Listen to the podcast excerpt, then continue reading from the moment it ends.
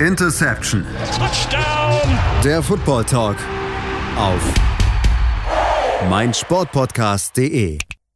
Hallo und herzlich willkommen zu einer neuen Ausgabe Interception, der Football Talk auf meinsportpodcast.de. Ja, mein Name ist Stefan Reichel und ich bin heute nicht alleine, obwohl bei uns in unserem Team mittlerweile mehrere Krankheitsfälle da sind und wir deshalb ein bisschen dezimiert sind, aber trotzdem einer hat durchgehalten. Ähm, Kevin Wishes. Hallo Kevin, grüß dich. Grüß dich.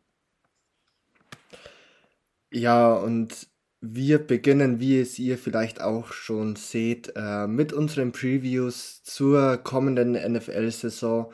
Es ist mittlerweile bei mir schon auch langsam wieder die Vorfreude auf die neue Saison. Da ist der, der Hype steigert sich von Tag zu Tag. Ähm, man hat jetzt einfach auch schon verschiedenste Thematiken natürlich, die einfach das Ganze ein bisschen befeuern. Das letzte Woche der Kartenverkauf für die Frankfurt-Spiele war, dass mir gefühlt der Zone jetzt jeden Tag eine Mail schreibt, dass ich doch endlich bitte meinen Game Pass verlängern soll das jetzt so gut ist, ist die andere Sache mit äh, der ganzen Design- und Game Pass-Thematik, aber das wollen wir heute nicht besprechen. Aber man merkt in Summe einfach, dass ja die Saison immer näher und näher kommt und ja, in knapp zwei Monaten und noch, ja, ist es dann schon soweit, dass wir uns dann auch nach der Preseason schon wieder über die Regular Season der NFL freuen können. Und damit auch ihr perfekt vorbereitet seid für die nächste Saison, starten wir heute mit der Preview zu den einzelnen Divisions. Heute beginnend mit der NFC East und da passt natürlich auch perfekt, dass Kevin dabei ist als Giants-Fan und über die New York Giants werden wir sicherlich auch sprechen. Bevor wir aber zu den Giants kommen, Kevin, müssen wir anfangen bei den Washington Commanders, die einiges an ja, Neuerungen hatten. Also das fängt natürlich einmal damit an, dass sie einen neuen Owner in Josh Harris haben, äh, Dan Snyder, der sicherlich nicht ganz äh, unkontrovers die Franchise geführt hat oder da auch für den einen oder anderen Skandal gesorgt hat. Ähm, der hat die Franchise für über 6 Milliarden Dollar verkauft. Und äh, neben Josh Harris gibt es ja noch weitere Minderheitsowner, wie zum Beispiel äh, Magic Johnson oder auch den CEO von Google. Aber Kevin, wenn du jetzt mal so ein bisschen schaust, was natürlich vor allem im Team gemacht worden ist über die Offseason, siehst du wirklich viel Grund zum Optimismus für Commanders-Fans, dass es nächste Saison besser sein wird wie letzte Saison?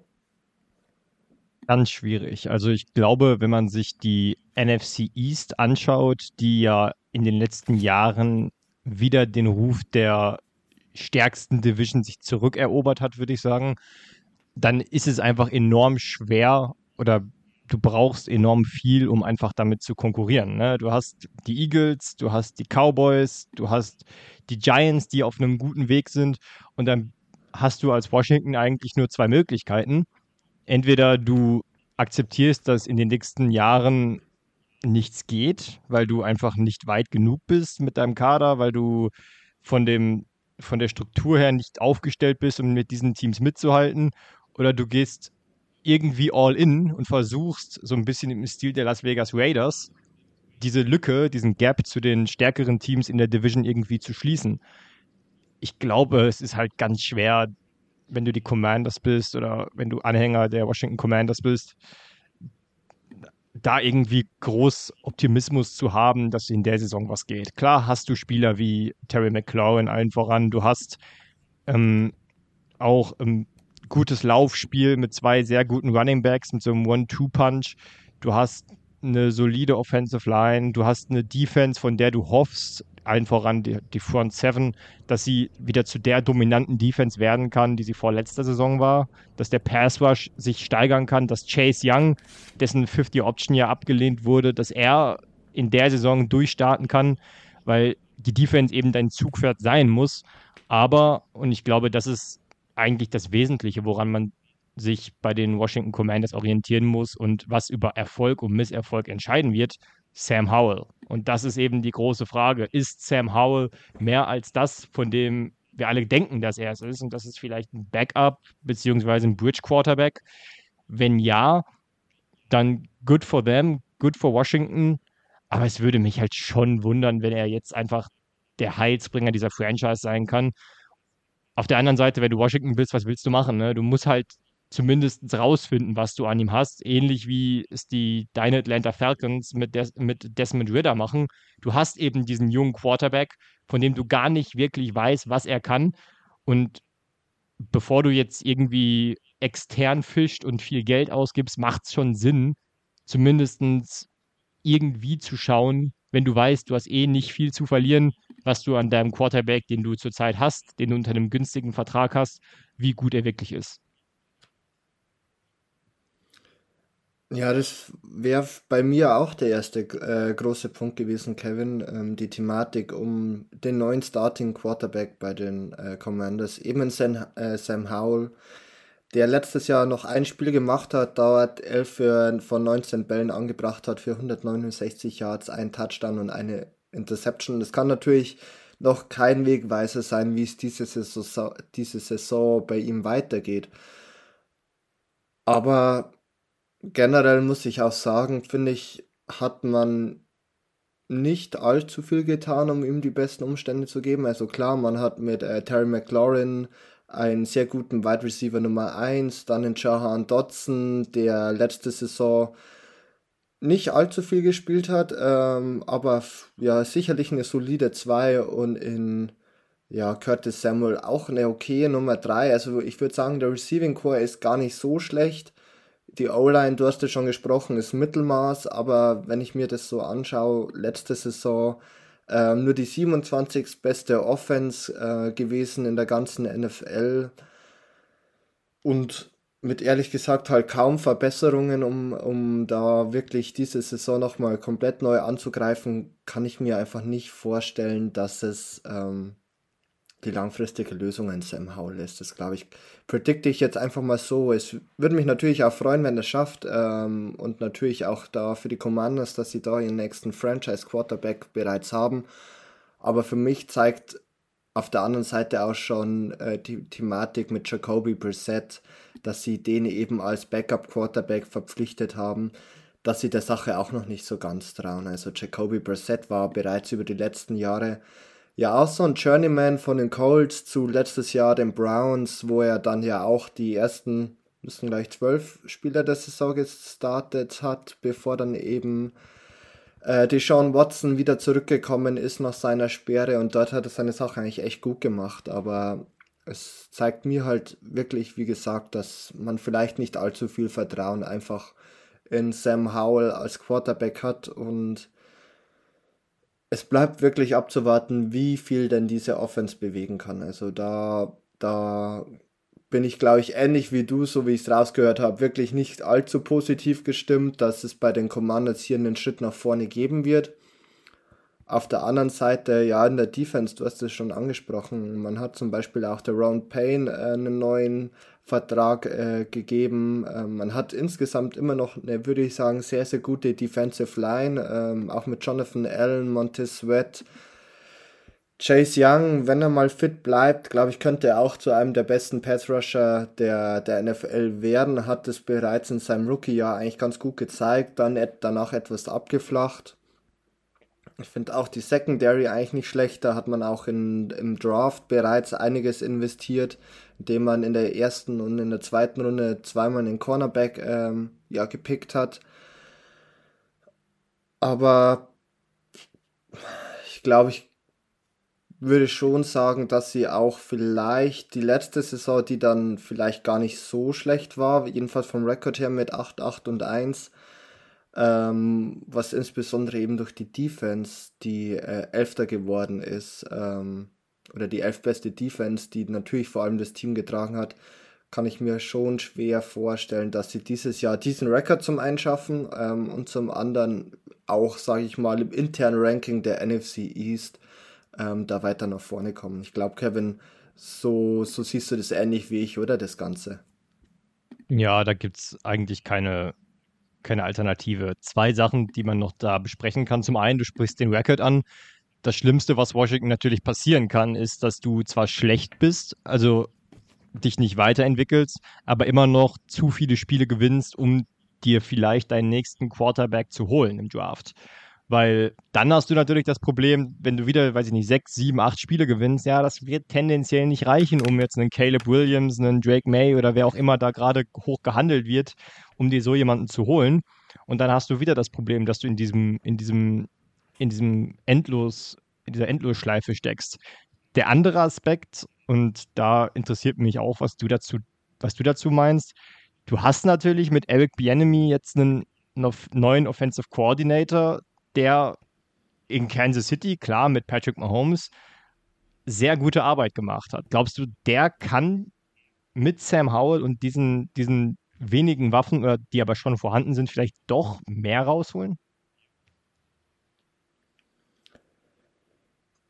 Mm, also generell muss man natürlich schon sagen, dass Eric Bienemy sicherlich ein sehr kompetenter Offensive Coordinator ist. Ich meine, das hat er jetzt die letzten Jahre ganz klar immer wieder gezeigt bei den Chiefs. Und ähm, ich könnte mir vorstellen, dass es ein Tick besser wird oder dass das vielleicht so der positive Aspekt ist, der, ähm, der den vielleicht Sam Howell umgibt, weil wie ihr sicherlich alle auch schon ein bisschen rausgehört habt, bin ich bei der ganzen Thematik nicht so positiv gestimmt. Was mich, äh, was vielleicht da in diese ganze Sache mit reinspielen könnte, ist, dass zum Beispiel auch ein Antonio Gibson besser mit eingebaut wird, auch ein Curtis Samuel, der vor allem ja auch ähm, durch Jet Sweeps und auch äh, durch zum einen ähm, Yards after Contact und auch Yards after Catch ähm, sehr, sehr gefährlich sein kann dass der besser mit eingebaut wird. Also da kann ich mir schon vorstellen, dass es vielleicht kreativer wird, dass es nicht mehr äh, so konservativ ist von der Offense her, dass hier vielleicht einfach mehr Risiko gegangen wird und dadurch vielleicht auch in gewisser Weise, indem man halt auch mehr Motions etc. zum Beispiel spielt, klare, klare Reads vielleicht für Howell einbaut, dass das schon ihn unterstützen kann in Summe ich würde da aber jetzt nicht so den extremen Leistungssprung in Jahr 1 erwarten, um ehrlich zu sein. Also es hängt halt doch auch immer noch sehr, sehr viel vom Quarterback ab, um ehrlich zu sein. Also ich meine, da hatte natürlich Eric Bieniemy den besten Quarterback der ganzen Liga. Das hat sicherlich auch seine Aufgabe deutlich erleichtert. Das ist jetzt natürlich mit Howell und äh, Brissett äh, nicht mehr der Fall. Und somit sehe ich das ein bisschen zweitschneidig. Also ich habe vorher gesagt, ähm, die 27. beste Offense, ich könnte mir vorstellen, dass vielleicht ein bisschen nach oben geht, also, aber ich würde sie immer noch in diesem Tier zwischen 20 und 30 einsortieren, um ehrlich zu sein. Also da sehe ich nicht allzu viel Optimismus, ähm, kann aber deine Meinung total unterstreichen, dass man vielleicht die Thematik hat, dass man zwar kein gutes Roster hat, aber halt auch nicht so ein schlechtes Roster hat, um da wirklich um den First Overall Pick mitzuspielen. Und dann bist du wirklich bei der Thematik, dass du vielleicht nächstes Jahr sehr, sehr viel ähm, deiner Draft Picks oder auch einen wirklich deiner sehr, sehr guten D-Liner äh, nutzen musst, um dich weiter hoch zu traden, um eben einen potenziellen neuen Franchise Quarterback im Draft zu bekommen. Also wirklich ein sehr, sehr zweischneidiges Schwert bei den äh, Commanders und ich würde aber trotzdem sagen, dass es vielleicht, oder dass es nicht nur vielleicht, sondern dass es vom Rekord her schlechter wird wie letzte Saison. Aber, ähm, und das nicht aber, und auch, dass der Grund zum Optimismus nicht allzu groß ist. Ich habe wir ich. Hab, ich habe dieses Bild vor Augen, wie Eric Bienemy im, im, beim Gespräch mit seinen Quarterbacks bei der Besprechung nach dem, nach einem Sunday, Sunday Game einfach da sitzt und, und Sam Howell anschreit, hier, warum siehst du denn den Read nicht? Und Sam Howell, warum? Ich bin halt nicht Patrick Mahomes. Natürlich sehe ich den Read nicht.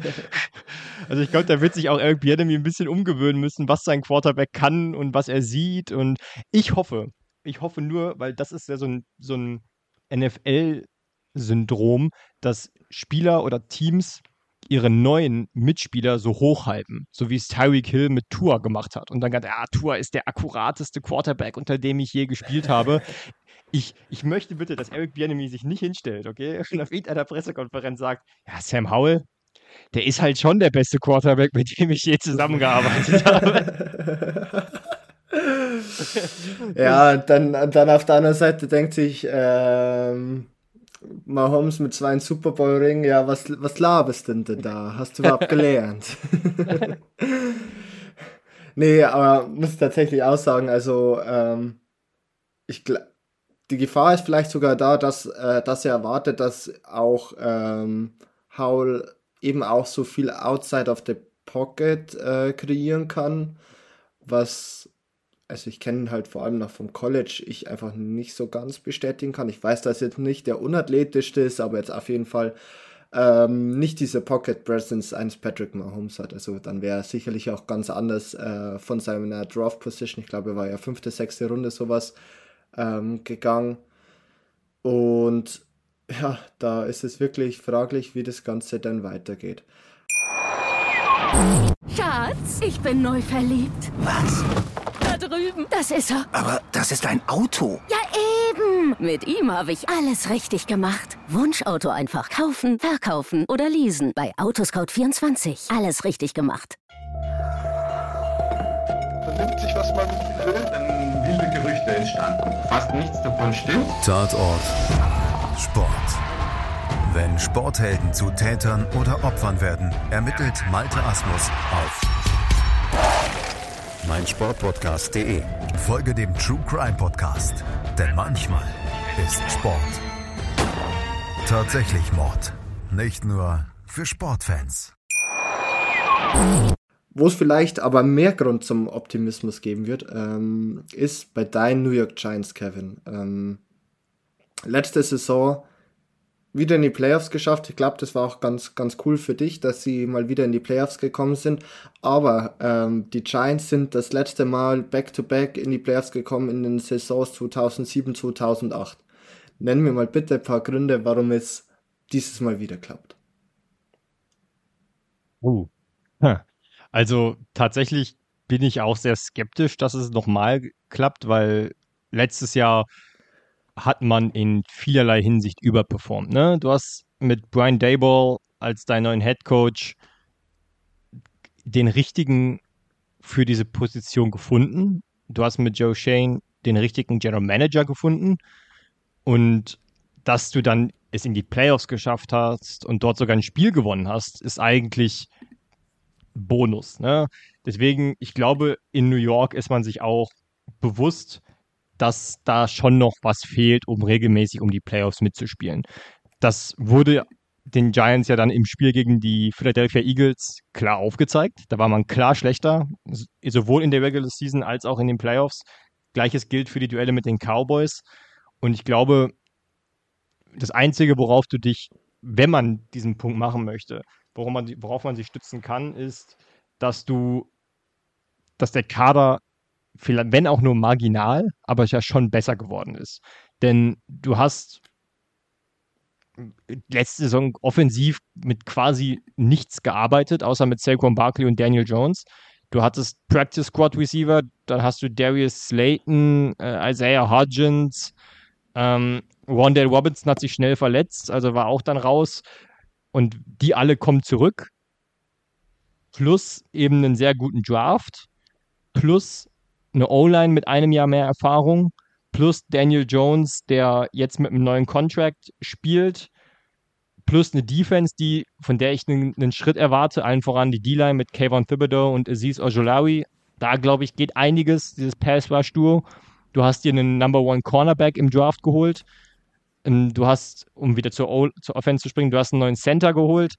Also, dann hast du Jalen Hyatt geholt als, als Receiver also es gibt schon Gründe zu glauben, dass die, dass, dass, die, dass die Giants den nächsten Schritt machen. Man muss sich eben davon lösen, dass das zwangsläufig damit einhergeht, dass man mehr Spiele gewinnt als letztes Jahr. Denn letztes Jahr hat man auch klar gemerkt, wenn es in Shootouts ging, war halt tendenziell vorbei. So, also es war, hat irgendwie immer nur gereicht, wenn wenn man es geschafft hat, den Gegner, ob es jetzt die Ravens waren, ob es jetzt die Packers waren, ähm, wenn man es geschafft hat, die wirklich bei unter 20 Punkten zu halten. Und das ist in der NFL, in der modernen NFL, nun mal kein Rezept für Erfolg, wenn du wirklich in den Playoffs viel machen wirst oder willst. Aber, und das ist das Zünglein an der Waage, ist natürlich Saquon Barkley. So, Stand heute hat er den Tag noch nicht unterschrieben, heißt, er dürfte nicht spielen.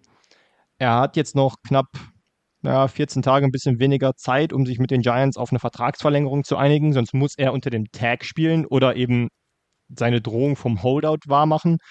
Und ohne Saquon Barkley, unabhängig davon, wie man den Running Back Markt evaluiert und wie man glaubt, einen Running Back bezahlen zu müssen, ohne Saquon Barkley wird es natürlich nochmal eine ganze Ecke schwerer. Und ich glaube, ohne Saquon Barkley werden die Giants auch den nächsten Schritt nicht machen können, weil du damit Daniel Jones dieses Safety Blanket, dieses Sicherheitsnetz einfach wegnimmst und dann lastet zu viel auf ihm, als dass du erwarten kannst, dass er diese Offense alleine tragen kann.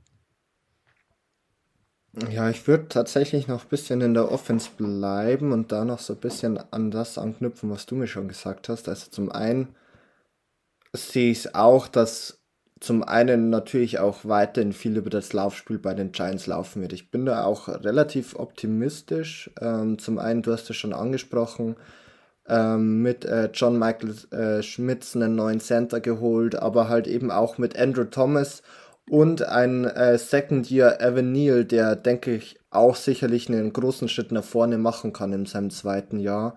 Bist du da eigentlich echt nicht schlecht aufgestellt, muss ich sagen. Also ich finde die O-Line zum einen das war ja schon ganz, ganz lang wirklich eins der größten Probleme, würde ich sagen, der Giants. Immer wieder diese O-Line-Thematik. Äh, mittlerweile eigentlich echt gut gelöst. Also vielleicht keine Top-O-Line, aber sicherlich äh, Top 15 auf jeden Fall, ähm, würde ich mal sagen. Und ähm, ja, wie du schon gesagt hast, also die Thematik ist wirklich, äh, spielt Saquon Barkley, spielt er unter, unter dem Tag, ähm, wie macht man das Ganze? Als äh, Backup Running Back hast du Matt Breeder, der bei Vibe nicht an das Niveau anknüpfen kann. Das ist jetzt auch kein äh, junger Running Back, wo du vielleicht ähm, noch ein bisschen auf das Upside hoffst nach dem Draft oder den du irgendwie frisch verpflichtet hast. Das ist halt hier einfach nicht der Fall. Sollte es mit Saquon Barkley nichts werden, ich könnte mir vorstellen, es ist jetzt erst vor kurzem bei den Vikings ein sehr, sehr guter Running Back auf den Markt gekommen, dass vielleicht sogar die Option gezogen wird. Ist halt die Frage, was, was den Giants günstiger kommt. Oder eben auch per Trade ein Running Back. Weil ich glaube. Ich glaube, ich, ich glaube, im Zweifel setzt du dann wahrscheinlich auf Breeder oder auf Eric Gray, den, den du in der dritten Runde geholt hast. Aber klar, sind beides keine also eigentlich kannst du mit keinem von den beiden als Starter mit der Workload, die du erwartest von deinem Running Back, ähm, in die Saison gehen. Die Thematik, die ich halt irgendwie nur bei der Offense habe, ist, mir fehlt zum einen dieser klare Wide Receiver Nummer 1. Also, okay, Hodgins war die letzte Saison echt nicht schlecht. Ähm, du hast mit Jalen Hyatt auch wirklich einen äh, Rookie Wide Receiver, der sicherlich relativ schnell ähm, gut werden könnte in der NFL, aber auch mit Darius Slayton, äh, äh, Sterling Shepard oder auch Calais, äh, nicht Calais, Paris Campbell, muss ich echt sagen. Also ich finde halt die Optionen drumherum jetzt nicht furchtbar schlecht, aber auch irgendwie nicht sonderlich gut. Und ich glaube auch, dass die Giants ähm, vor allem halt auch Daniel Jones keinen Gefallen tun würden, wenn sie zu viel Last auf seine Schultern verteilen. Also klar, er hat letzte, letzte Saison wirklich nochmal einen guten Step äh, nach vorne gemacht. Ähm, haben wahrscheinlich die wenigsten so erwartet, vor allem wie du schon vorher angesprochen hast, unter den Umständen auch mit Practice Squad, Wide Receiver etc. drum und dran. Aber so gut sind halt dann seine Waffen auch nicht, dass ich mich voll darauf verlassen würde, dass Daniel Jones dann der Allerheilsbringer ist, der dann von Anfang an bereits ähm, die Offense alleine tragen kann. Und sollte es mit Barkley nichts werden, dann musst du irgendwie schauen, dass du entweder auf Wide Receiver oder auf Running Back wirklich nochmal groß was investierst, würde ich mal behaupten, um da, um da irgendwie auch kompetitiv zu sein in der Offense. Ja, das, das, das wird alternativlos sein. Also ich gehe zwar davon aus, müsste ich mich jetzt festlegen, würde ich davon ausgehen, dass Saquon Barkley wahrscheinlich spielt, entweder unter dem mhm. Tag oder eben unter dem neuen Vertrag, weil es historisch einfach keinem Running Back geholfen hat, wenn er die Saison nicht gespielt hat. Ähm, auf der anderen Seite, was die Receiver angeht, ich glaube, die Giants, es ist das eine, wenn du mit einem neuen Head Coach und Practice Squad Receivern in die Saison gehst und keiner weiß wirklich, wie deine Offense aussieht. Dann kannst du viel über kreatives Scheming machen, du kannst viel darauf setzen, dass keiner wirklich weiß, okay, was ist jetzt deren Go-To-Receiver. Jetzt gibt es ein Jahr Tape und irgend, du kannst, und damit wären wir wieder bei den Spielen gegen die Eagles, gegen die Cowboys oder auch die anderen Hoch ähm, Großkaliber, da du kommst mit Scheming eben nur bis zu einem gewissen Punkt. So, irgendwann geht es dann in der obersten Riege auch darum, ist mein Spieler besser als deiner? Und da haben die Giants eben letztes Jahr und das wird auch in diesem Jahr zum Problem werden, einfach auf vielen Positionen nun mal einen Nachteil. So, okay, vielen jetzt vielleicht nicht, aber auf den, gerade auf den Receiving-Positionen eben. Und da ist dann die Frage, gut, was machst du dann eben, wenn es dann heißt, ich brauche jetzt mein verlässliches Number One Target, mein Jamar Chase, mein Tyreek Hill, mein Devante Adams, mein Drake London, wie auch immer. Wenn du so jemanden nicht hast, dann guckst du dir die Waffen der Giants an. Paris, äh, Paris Campbell, du hast ihn angesprochen, super schneller Receiver, ähm, sicherlich hilfreich für eine Offense, die Dayball und Kafka laufen wollen, aber eben nur das. Day Robinson das gleiche, Sterling Shepard das gleiche, dazu eben verletzungsgeplagt. Darius Slayton, klassisches One-Trick-Pony, der eigentlich nur tiefe Routen laufen kann. Ähm, Jalen Hyatt, da sagen auch viele, oder war beim Form Draft auch viel die Rede davon, ja gut, er kann halt tiefe Routen laufen, ist schnell, ja, aber das allein macht dich halt nicht zu einem Number One. Und von ihm zu erwarten, dass er das sein kann, ist auch sehr gewagt. Deswegen war ich auch persönlich sehr überrascht, dass die Giants sich dann so wenig offen um die Andre Hopkins bemüht haben, weil ich der Meinung war oder immer noch bin, dass er eben genau das gewesen wäre, was du gebraucht hättest in New York. Weil dann hast du diesen Nummer 1 Receiver und alle anderen können einfach ihren Job machen und ihre Skills ausspielen.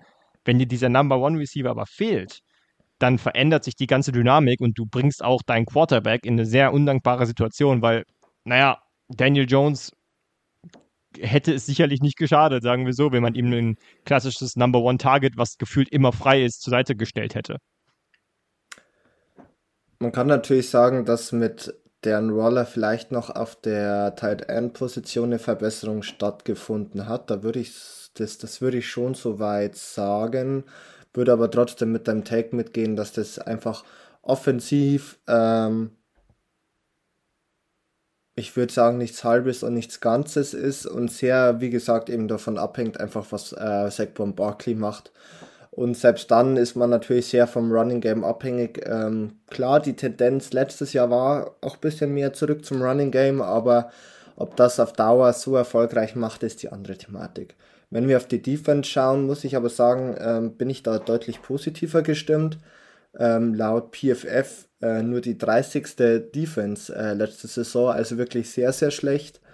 Und wenn ich mir das aber so anschaue, muss ich eigentlich sagen, also ich sehe das eigentlich deutlich besser. Ähm, du hast es schon angesprochen, sowohl mit äh, Kayvon Thibodeau als auch Aziz Ochulari hast du da wirklich zwei sehr gute äh, Defensive Ends.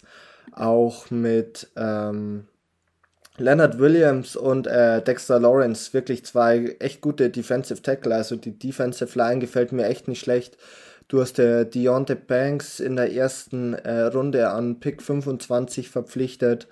Der gemeinsam mit Dory Jackson auf Outside Cornerback könnte, glaube ich, auch ganz äh, gut funktionieren. Und äh, Cordell Flott, äh, der auch in, erst in seine zweite Saison kommt, ähm, als Slot Cornerback ist, finde ich auch echt eine gute Ergänzung. Also äh, wenn ich mir das Ganze so ein bisschen anschaue, auch äh, mit Xavier McKinney zum Beispiel und ähm, auch Bobby Okuriki, ähm, der wohl größten Verpflichtung der, der Offseason bei den Giants, äh, würde ich in Summe dann schon so weit gehen und sagen, hier ist meiner Meinung nach schon ein deutliches Upgrade möglich innerhalb der, also zum einen nicht mehr Platz 30, ich würde sagen, so Top 15 könnte ich mir schon ganz gut vorstellen. Klar, Defense ist immer etwas volatil, das muss man schon auch sagen. Aber einfach unter dem Aspekt der ähm, wirklich sehr guten Defensive Line und auch der vielleicht nicht Top Secondary, aber echt nicht schlechten Secondary, würde ich wirklich sagen. Top 15 Defense bei den Giants. Die könnte es wirklich so ein bisschen ausgleichen, ähm, dass die Offense vielleicht nicht diesen Schritt nach vorne machen kann, wie vielleicht gedacht. Aber in Summe ähm, könnte es dann trotzdem so weit kommen, dass eben dann vor allem diese Defense dazu führt, dass die Giants vielleicht doch wieder um die Playoffs mitspielen, Kevin. Bist du da auch so positiv gestimmt wie ich? Ich war ein bisschen überrascht, dass die Giants Defense dann doch so schlecht rankt, aber es ist natürlich allen voran, also du hast es angesprochen, Namen, von den Namen her sie liest sich das schon sehr gut. Ne? Die Defensive Line, gerade die, die Top, äh, die, die 4 und 3, die du da hast, mit allen voran Dexter Lawrence, den du jetzt langfristig verlängert hast, mit Leonard Williams. Ähm, ich glaube, das Entscheidende wird so ein bisschen weil das den Giants in den letzten Jahren eben auch gefehlt hat, neben der Offensive Line. Du brauchst diesen einen ähm, dominanten Pass-Rusher. Du brauchst diesen einen Namen in der Defense, der dir, der dir 10 plus Sacks geben kann. Gerade wenn du gegen die Eagles spielst. Also wenn du gegen, gegen die, dich mit den Eagles messen lassen musst und gegen, mit den Cowboys. Wenn du gegen solche Teams spielst, die einen starken Pass-Rush haben, die eine gute Offensive Line haben, dann reicht das eben nicht, wenn du ein gutes, eine gute Laufverteidigung hast. Denn Dexter Lawrence oder Leonard Williams können nicht deine primären Passrusher sein, nicht in diesem 3-4-System, was ähm, Wink Martindale eben spielt. Und deswegen steht und fällt eben auch vieles mit Aziz Ojulawi und Kayvon Thibodeau. Denn Kayvon Thibodeau wurde nicht geholt, um letztes Jahr sich diesen Ruf des Closers nur zu erarbeiten, der in den letzten Momenten dann vielleicht mal wichtige Plays macht, sondern der ist als hoher Pick geholt worden und mit galt ja auch, wenn, also korrigiere mich, aber ich glaube, er galt, als er aus dem College kam, als eigentlich der kompletteste Pass-Rusher im Draft-Jahrgang. Viele haben gesagt, okay, der müsste eigentlich an 1 gehen. Ähm, deswegen, da erwarte ich also erwarten ist immer so ein blödes Wort, aber da sollte man schon davon ausgehen, dass er jetzt diesen, diesen Sprung macht und mit einem Jahr NFL-Erfahrung weiß, wie er sich gegen Offensive Linemen besser durchsetzen kann. Denn wenn das nicht passiert, dann haben die Giants trotzdem das Problem, dass du keinen dominanten Pass-Rush hast und wenn du ein paar Jungs hast, die dann bei, weiß ich nicht, fünf, sechs Sacks rumkriechen, das reicht einfach in dieser starken NFC East meiner Meinung nach nicht aus. Ja, also zum einen äh, noch auf deinen Kevin Thibodeau äh, den kann ich so voll unterschreiben. Da war ja wirklich die Thematik Thibodeau oder äh, Trayvon Walker und Trayvon Walker, da wurde einfach gesagt, da ist das physische Upside deutlich höher. Thibodeau aber als wirklich komplettester Pass-Rusher äh, des ganzen NFL-Draftes bezeichnet und äh, man hat von ihm auch in der ersten Saison deutlich mehr gesehen wie von Trayvon Walker, also ähm, war vielleicht auch so ein bisschen erwartet, aber das hat einfach auch ähm, das gezeigt, dass eben das, was man von ihm erwartet hat, er bereits umsetzen konnte. Und generell muss ich da schon mitgehen mit dem, was du sagst. Ähm, Finde das insgesamt ganz gut zusammengefasst und würde dann, wenn du nichts mehr zu den Giants zu ergänzen hast, Kevin, ähm, vielleicht auch schon einmal noch weitergehen. Schatz, ich bin neu verliebt. Was? Drüben. Das ist er. Aber das ist ein Auto. Ja, eben. Mit ihm habe ich alles richtig gemacht. Wunschauto einfach kaufen, verkaufen oder leasen. Bei Autoscout24. Alles richtig gemacht. Sowohl einem Team, ähm, das sicherlich viele Supporter hat, aber genauso viele ähm, ich sage mal, Hater auf der anderen Seite, die Dallas Cowboys. Ähm, wir haben gerade schon darüber gesprochen, dass die Giants wahrscheinlich oder ähm, potenziell ihren Star Running Back halten werden. Bei den Dallas Cowboys ist das nicht der Fall gewesen. Sie haben ähm, ihren Star Running Back in Ezekiel Elliott gehen lassen, ähm, haben mit Tony Pollard eben noch eine sehr, sehr gute Alternative gehabt und ich glaube, das war auf jeden Fall schon mal ein sehr, sehr wichtiger Schritt. Letztes Jahr 12 und 5 gegangen, die Cowboys, dann auch, ja, ich sag mal, recht klanglos gegen die ähm, 49ers in den Playoffs ausgeschieden. Und wenn ich ganz ehrlich bin, muss ich sagen, ich sehe nicht allzu sehr ob sie sich nochmal verbessert haben. Ich würde sagen, sie haben ungefähr das Niveau, können sie halten, das sie letzte Saison hatten. Vielleicht vom Rekord her etwas schlechter, wird sie aber schon weiterhin noch äh, in, die, in den Playoffs sehen. Aber vielleicht kannst du da auch ein bisschen was dazu sagen, Kevin, ob du das da mit meinem Grundsatz-Tag zu den Cowboys Playoffs aber nicht wirklich verbessert mitgehen kannst. Ja, das würde ich so unterschreiben. Also man kann jetzt auf, kann jetzt tief in den Kader einsteigen. Ne? Man kann sagen, hier, du hast Stefan Gilmore geholt. Man kann sagen, du hast ähm, Brandon Cooks geholt. Ähm, Tony Pollard ist halt die große Frage, kommt aus einer, von einer schweren Verletzung und alle sagen, ja, der wird sich jetzt steigern, weil er jetzt mehr Carries bekommt. Auf der anderen Seite, es gibt eben auch genug Beispiele von Running Backs, denen es geholfen hat, dass sie eben nicht die Hauptlast tragen mussten. Denn plötzlich wird aus Tony Pollard dem, dem, dem Splitback, sag ich mal, derjenige, der, der klassische Three-Down-Back werden, weil er jetzt eben der Running Back ist. Ich glaube, Dak Prescott wird halt nicht nochmal so eine Saison spielen wie letztes Jahr. Ich glaube, die Cowboys sind halt immer in Anführungsstrichen gut. Ne? Das Entscheidende ist, oder für mich jedenfalls seit ein paar Jahren, ich messe die Dallas Cowboys nicht mehr daran, was sie in der Regular Season machen, weil ich weiß, was sie in der Regular Season machen. So, ich weiß, die gewinnen ihre zehn Spiele, ich weiß, der Hype um die Cowboys als Super Bowl Contender geht wieder los und ich weiß, dass sie spätestens in der zweiten Playoff-Runde dann ausscheiden. So, das ist halt einfach so. Und das war die letzten Jahre immer so und deswegen ist mir ziemlich egal, was die in der Regular Season machen werden. Und ich glaube, das hat jetzt nichts mit Hate zu tun, sondern das merkt man auch innerhalb der Cowboys Franchise. Denn Mike McCarthy übernimmt nicht umsonst jetzt das Offensive Play Calling und Kellen Moore musste gehen, weil Mike McCarthy spürt, dass in der Saison der Druck jetzt da ist. Jetzt heißt es, okay, du musst uns einen Grund liefern, dich nicht nach der Saison rauszuschmeißen. Denn cool, mit dem Kader zehn Spiele zu gewinnen und als zweitbestes Team der, der NFC East in die Playoffs einzuziehen, ist das eine. Das kriegen viele Leute hin. Es kriegen auch viele Leute hin, ein Playoff-Spiel gegen den gegen das unterlegene, gegen unterlegenes Team in der, in der Wildcard-Round zu, zu, zu, zu gewinnen. Aber kannst du uns ins Championship-Game führen oder in den Super Bowl? Denn wenn du das nicht kannst, bist du nicht besser als Jason Garrett und alle anderen Coaches, die vorher kamen und nichts gewonnen haben. Und deswegen, ich gehe mit dem, was du gesagt hast, mit. Ich glaube, die Cowboys kommen halt in die Playoffs, weil dafür ist der Kader halt einfach gut genug. Ich, es gibt keinen Grund, das anzunehmen, dass irgendwie der Prescott schlecht ist, dass das Laufspiel nicht funktioniert, dass CD Lamb, Michael, äh, Michael Gallup und Brandon Cooks nicht funktionieren, dass die Defense plötzlich schlecht wird.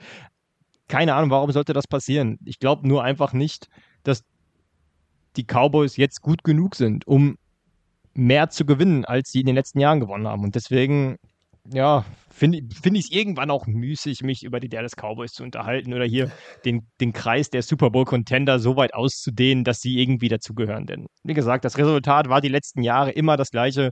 Immer haben wir gesagt in der, unserer Preview, sie haben einen guten Kader, sind das durchgegangen und es lief immer auf das Gleiche hinaus, dass es mindestens zwei Teams gab, die einfach besser waren. Und das vermuten wir, glaube ich, beide auch in diesem Jahr.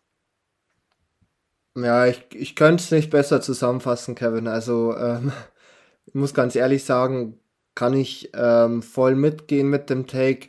Für mich ist halt zum einen die Thematik immer, man hat halt nicht diesen Elite-Franchise-Quarterback in Dak Prescott.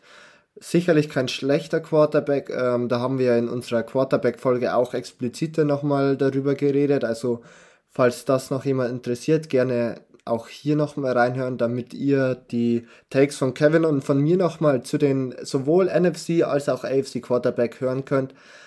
Aber man muss zum anderen sagen, ja, man, es war schon natürlich auch ein massives Letdown. Ähm, die letzten Jahre immer wieder und die Cowboys werden halt wirklich nur noch an Super Bowls gemessen. Das ist sicherlich auch das, was Jerry Jones von ihnen will. Und ähm, diese Erwartungen konnte man schon sehr, sehr lange nicht mehr erfüllen wir sagen auch beide, ich glaube, da, da nehme ich jetzt auch nichts vorweg, eben, dass sie auch dieses Jahr nicht den Super Bowl gewinnen werden. Und falls es dann doch der Fall wäre, wäre es eine sehr, sehr große Überraschung. Aber ja, es, es, es wird nicht dazu kommen. Ich glaube, da wird, wie du auch schon gesagt hast, auch ein Brandon Cooks in der Offense, äh, der sicherlich schon nochmal auch eine gute Unterstützung für Dak Prescott sein kann, nicht viel helfen. Michael Gallup ist die große Frage, wie kommt der wieder? Ähm, der war ja auch letztes Jahr einen Großteil der Saison verletzt. Ähm, das mit CD Lamb, der wirklich ein guter oder ein sehr, sehr guter Wide Receiver ist, aber ähm, eben halt auch vor allem im Slot agiert, wie das alles miteinander funktioniert. Und äh, die andere Frage ist natürlich auch ähm, in der Defense, zum einen mit Stefan Gilmore, der nicht mehr der allerjüngste ist, mittlerweile ja bald 33 Jahre alt, zum Anfang der Saison wieder dann 33, das ist für einen Cornerback auch nicht mehr das jüngste Alter. Äh, Trayvon Dix, der immer zwischen Hop oder Top ist, also ähm, da entweder Interception oder Touchdown, irgendwie there's nothing in between. Und ich würde auch sagen, bis auf, also was heißt bis auf Micah Parsons? Also Micah Parsons natürlich einer der überragenden Spieler und auch die Marcus Lawrence letzte Saison nicht ganz so gut gewesen wie die Jahre davor. Da stellt sich auch die Frage, auch mit 31 nicht mehr der Jüngste, für einen D-Liner vielleicht nicht ganz so tragisch wie vielleicht für einen Cornerback. Aber insgesamt, wenn man sich so ein bisschen auch die Altersstruktur anschaut und auch welche Spieler man verpflichtet hat, war das schon so ein bisschen do or die bei den Cowboys, aber ich glaube, es ist weder richtig du und auch richtig, äh, weder richtig die. Und ähm, da bleibt es wirklich spannend, was sich denn dann bei den Cowboys wirklich in den Playoffs tut, ob sie es dann wirklich schaffen, ob vielleicht auch Dak Prescott nochmal einen Schritt nach vorne macht, nachdem das letztes Jahr für mich eher ein Schritt, nach, äh, Schritt zurück war. Da müssten es aber fast zwei Schritte nach vorne sein, dass er wirklich mit den besten Quarterbacks in der NFL mithalten kann. Und ich glaube, ich glaub, das Entscheidende ist halt auch bei den Cowboys, ähm, du hast dir dieses, ich will es nicht Grab nennen, aber du hast dich für diesen Weg eben damals in Anführungsstrichen entschieden, als deine Offensive Line sehr teuer war und du dann der Meinung warst, Ezekiel Elliott diesen, teuren Vertrag zu geben. Ab da wusstest du, okay, jetzt musst du all in gehen. Und jetzt sehen wir eben diese letzten Züge, weil da musstest du Demarcus Lawrence den teuren Vertrag geben. Da musstest du Dak Prescott den teuren Vertrag geben. Und dann warst du eben in dieser Situation, da war ja auch der Amari Cooper Deal noch dann dabei. Ähm, und jetzt hast du diese teuren Verträge. Gut, aus dem Siegvertrag bist du jetzt raus, aber du hast Dak Prescott noch, ähm, du hast Demarcus Lawrence noch, du schlitterst halt gerade in die letzten Züge dieses, dieses, dieser, dieser, dieses, dieses Fensters rein und holst dir deswegen Spieler wie Gilmore oder, oder Cooks, die dir sofort weiterhelfen. Weil ich bin auch der Meinung, und das mag jetzt ein Hot Take sein, wenn das dieses Jahr nichts wird, dann ist nicht nur Mike McCarthy weg, sondern dann stellt sich auch in Dallas die Frage, okay, wie stellen wir uns auf? Denn dann musst du, nach der Saison musst du Trayvon Dix bezahlen. So, ich halte ihn auch für einen, für keinen Number One Cornerback. Also der ist halt einfach so ein Hit or Miss, so, der, der, der geiert halt auf diese Interception, auf diese Big Plays, aber ist halt kein Shutdown-Cornerback. Trotzdem musst du ihn bezahlen und trotzdem wird der Markt da sein. Und dann wird eben auch bald der Vertrag für Micah Parsons fällig. Und dann musst du dich halt entscheiden, okay, ist Dak Prescott die Antwort oder ziehen wir hier jetzt die Reißleine? Weil CD Lamb, den wirst du auch bezahlen und dann bist du plötzlich wieder in der Gehaltsstruktur, wie du vor ein paar Jahren warst und dann kannst du eigentlich nur wieder auf All-In gehen. Also irgendwie ist das in Dallas immer so, dass man gut genug ist, aber nie, aber irgendwie doch nie gut genug. Ja, genau das ist es. Und da ist halt dann wirklich auch die Frage, wie du schon gesagt hast, wie geht es dann weiter? Weil so wie man aber auch Jared Jones kennt, würde ich nie sagen, dass die, die Cowboys irgendwie dann einen Hard Rebuild angehen und auch die letzten äh, Starspieler noch äh, dann irgendwie wegtraden, um weiteres Draftkapital zu bekommen. Ähm, so kenne ich äh, Jared Jones nicht und auch die ganze Thematik, dass eben er auch das aushalten kann, dass die Cowboys mehrere Jahre dann vielleicht ohne Erfolg sind, am Ende der Division rumkratzen und potenziell First Overall Picks oder in den Top Ten jederzeit picken können. Ich glaube, dafür ist einfach zu eitel, das sieht er auch nicht ein und ähm, die Thematik könnte dann wirklich sein, dass wenn es diese Saison nicht gut klappt, wenn du eben auch nicht alle Spieler bezahlen kannst ähm, und willst, dass du dann irgendwann absolut ins Mittelmaß verschwindest Und ähm, das sind keine guten Aussichten für die Cowboys, würde ich ähm, ganz klar so sagen. Und wenn wir aber auf das letzte Team der Division schauen, würde ich sagen, sind die Aussichten immer noch sehr, sehr gut. Wir sprechen natürlich von dem Team, das letztes Jahr wirklich sehr, sehr knapp dem Super Bowl-Sieg ähm, nahe gekommen ist. Sie haben erst, äh, sie haben mit 38 zu 35 gegen die Kansas City Chiefs verloren waren wohl eine oder die größte Überraschung der letzten Saison. Ähm, die Philadelphia Eagles und ihren Franchise Quarterback, den sie ja auch diese Offseason einen Franchise Quarterback äh, Vertrag gegeben haben in Jalen Hurts, sind das letzte Team, das wir noch besprechen müssen, Kevin. Schatz, ich bin neu verliebt. Was?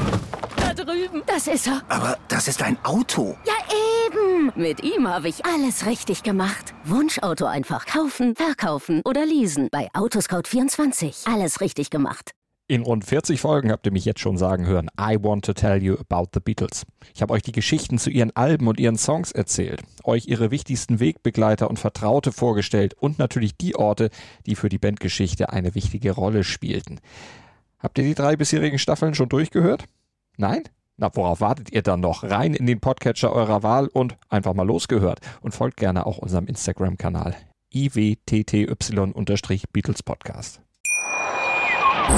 Ich glaube, wir beide können mit dem Take oder können den Take unterstreichen, auch wenn man einiges an Abgängen hatte. Man hatte äh, Jawan Hargrave, CJ, äh, Gardner Johnson, Marcus Epps, Miles Sanders in der Offense. Also man hat schon wirklich einige Leistungsträger der letzten Saison verloren. Aber zum einen ähm, ist der Roster insgesamt sehr, sehr gut und da kommen halt auch wahnsinnig gute junge Spieler nach. Also ich denke da nur an einen Jalen Carter, ich denke da ähm, auch nur an zum Beispiel einen Nakobe Dean in, auf Linebacker-Position. Mir ist bei den Eagles nicht äh, Angst und Bange, dass sie eben durch diese Abgänge etwas an Qualität verloren haben. Ich glaube, die Eagles können genau da weitermachen, wo sie letzte Saison angeknüpft haben, Kevin.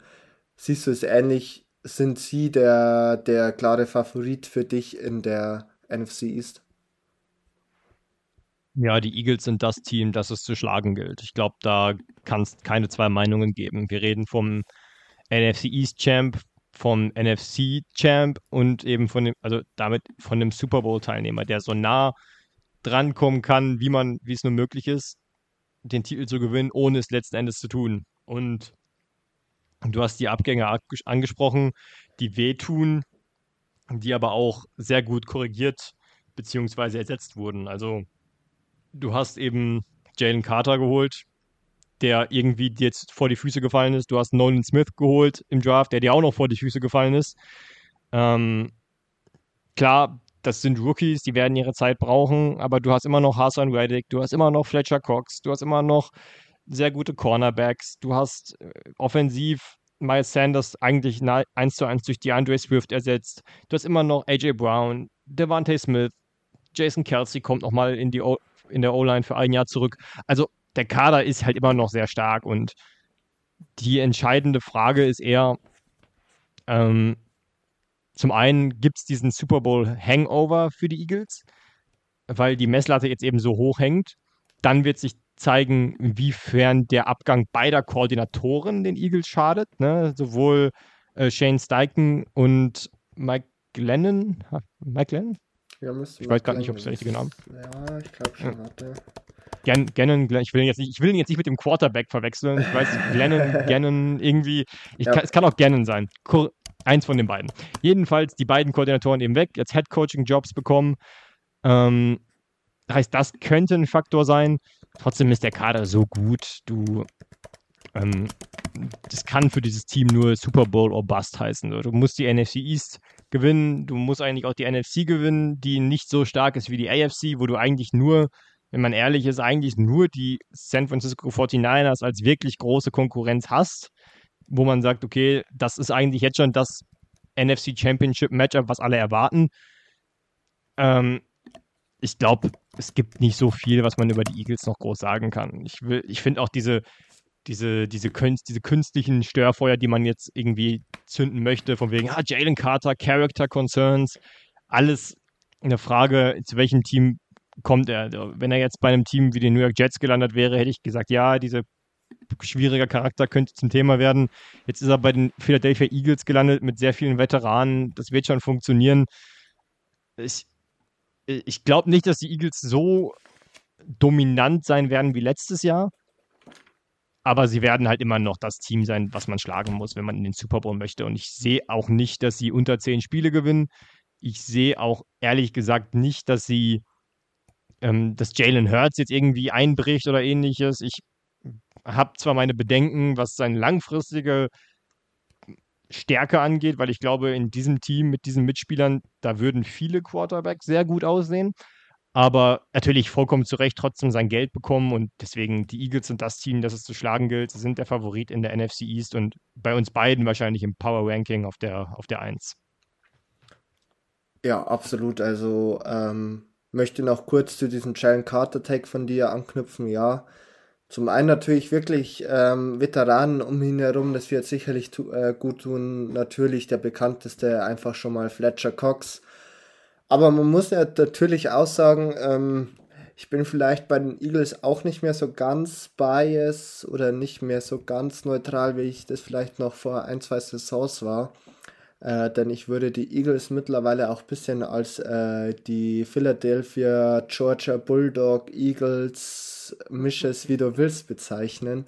Äh, was natürlich im College Football ähm, mein, mein Favorite Team ist. Und äh, man hat hier allein in der D-Line einfach schon mittlerweile drei Spieler mit Jordan Davis, äh, mit Jalen Carter, mit Nolan Smith, äh, mit Killy Ringo, mit äh, Nakobe Dean, also du hast potenziell fünf Defense, äh, Defensive Starter, ähm, die von meinem Lieblingscollege kommen. Das kann ich leider nicht ganz unberücksichtigt lassen. Und das sind halt bei Weib nicht die einzigen guten Spieler. Also du hast einen James Bradbury, der Swift letztes... Ist ja, Swift war doch, Swift war auch, oder? Swift war auch in Georgia? der Offense noch. Ja, war ja. auch bei Georgia. Also ähm, insgesamt schon sechs ähm, ja, Spieler, die auf jeden Fall starten können oder werden ähm, bei den Eagles.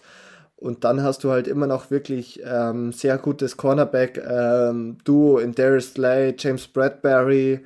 Du hast in Hassan Reddick die positivste Überraschung, würde ich sagen, letzte Saison neben äh, Jalen äh, Hurts bei den Eagles, dass der so gut war, ähm, hat sicherlich auch den einen oder anderen überrascht, aber das ist halt auch die Thematik, dass sie eben auch so einen Spieler, der eben für einen äh, Defensive End mit 6'1 und 240 Pfund für viele sicherlich auch etwas anders heißt, wer es eben geschafft hat, ähm, das wirklich gut ähm, zu schemen. Und da habe ich eben auch keine Befürchtung, dass sie das eben auch mit Nolan Smith gut hinbekommen. Ähm, du, hast die äh, du hast die Offense schon angesprochen. Äh, AJ Brown, Devonta Smith, äh, Dallas Goddard, Olamide Zacchaeus, ähm, die wohl beste Offensive Line der ganzen Liga. Also es sind so, so viele ähm, sehr, sehr gute Umstände einfach bei den Eagles da, dass ich einfach keinerlei Befürchtung habe, dass da in gewisser Weise ein Drop-off äh, passieren wird. Und das wäre es von meiner Seite aus zu den Eagles gewesen. Kevin, hast du noch was zu den Eagles zu sagen? Wenn nicht, würde ich schon fast in unser abschließendes Ranking übergehen. Nee, lass, lass uns zum Ranking kommen. Also wir haben ja den, die Eagles an 1 schon vorweggenommen. Ja, ich glaube, die Eagles an 1 ist klar. Ähm, dann mach. Soll ich erst? Soll du, willst du zuerst? Wir wollen es machen oder will jeder erst unsere Nummer 2 also, sagen? Oder sollen wir hm, von 4 hinten anfangen? Für den, Spannungs, für den Spannungsbogen würde ich sagen, ich denke, wir sind uns auch einig, dass wir die Washington Commanders auf der 4 haben. Ja, da gehe ich auch mit. Jetzt ist die Frage, Jetzt ob man die, die Giants Frage. oder die Cowboys an zwei hat. Ja, oh. ähm, willst du anfangen? Ich fange an. Oh, also ich habe weiterhin die New York Giants an drei. Ich sehe halt hier einfach die Thematik, ähm, dass ich noch nicht ganz weiß, wie das mit der Offense äh, passiert äh, oder laufen wird. Ob das wirklich ähm, es hängt, wie wir schon gesagt haben, viel von der Saquon Barkley-Thematik ab.